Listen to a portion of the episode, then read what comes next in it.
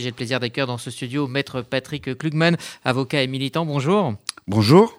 Patrick, aujourd'hui, plus qu'un billet, une histoire, un hommage. Oui, Rudy. Plutôt qu'une chronique, je vais vous raconter donc une belle histoire, et plus précisément une petite histoire au milieu de la grande histoire. Comme cela arrive de temps à autre, une cliente m'a demandé cette semaine, au sortir d'un rendez-vous, si je pourrais recevoir un de ses protégés, qui s'appelle Jonathan, et qui peine à trouver sa première collaboration comme avocat.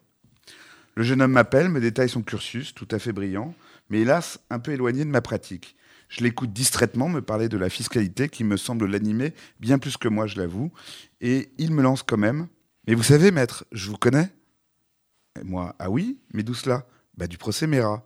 Mais vous n'êtes pas avocat Non, j'étais partie civile. Tout d'un coup, tout me revient. Je me souviens de Jonathan car tous ceux qui ont assisté à sa déposition devant la cour d'assises s'en souviennent.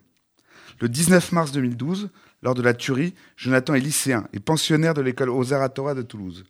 Il vivait sur place. Devant la cour, il a longuement évoqué la petite Myriam Monsénégo, car il avait l'habitude de la garder, il avait un lien très fort avec elle. Puis il a rapporté cette scène de guerre, durant lequel, du haut de ses 17 ans, sans se poser de questions, il a été secourir les petits sous la mitraille pour les mettre à l'abri avec deux de ses camarades, dont l'un sera grièvement blessé. Je me souviens qu'en commençant à l'écouter, à la cour d'assises, je me disais que j'aimerais que mes enfants lui ressemblent. Et en finissant, que j'aurais aimé confronter à la même horreur, avoir le même cran. Jonathan a agi sans aucune préparation, sans aucune hésitation. Et il continue de vivre sans aucune prétention.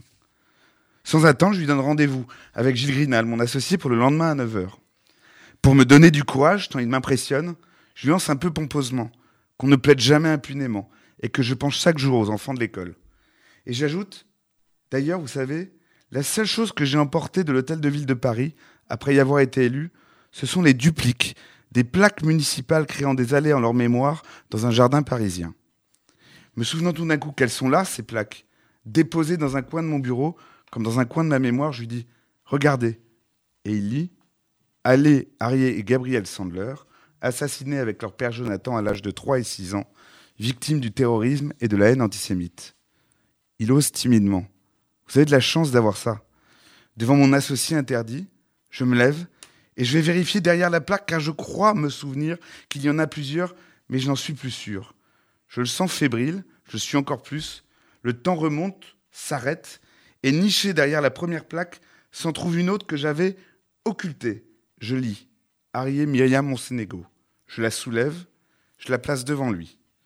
Je crois qu'il a dû y avoir quelques larmes dans nos regards quand je lui ai dit Monsieur, la plaque à la mémoire de la petite Myriam était là et elle vous attendait. Il a dû me demander s'il pouvait vraiment la prendre et nous avons convenu que nul au monde ne la méritait plus que lui. De cette histoire, il est question d'une tragédie, d'un héros, d'un procès, d'une plaque commémorative. Je suis heureux que tout, soit à sa place. Jonathan est reparti avec la plaque sous le bras et j'espère qu'il comptera prochainement au rond des confrères dans notre cabinet.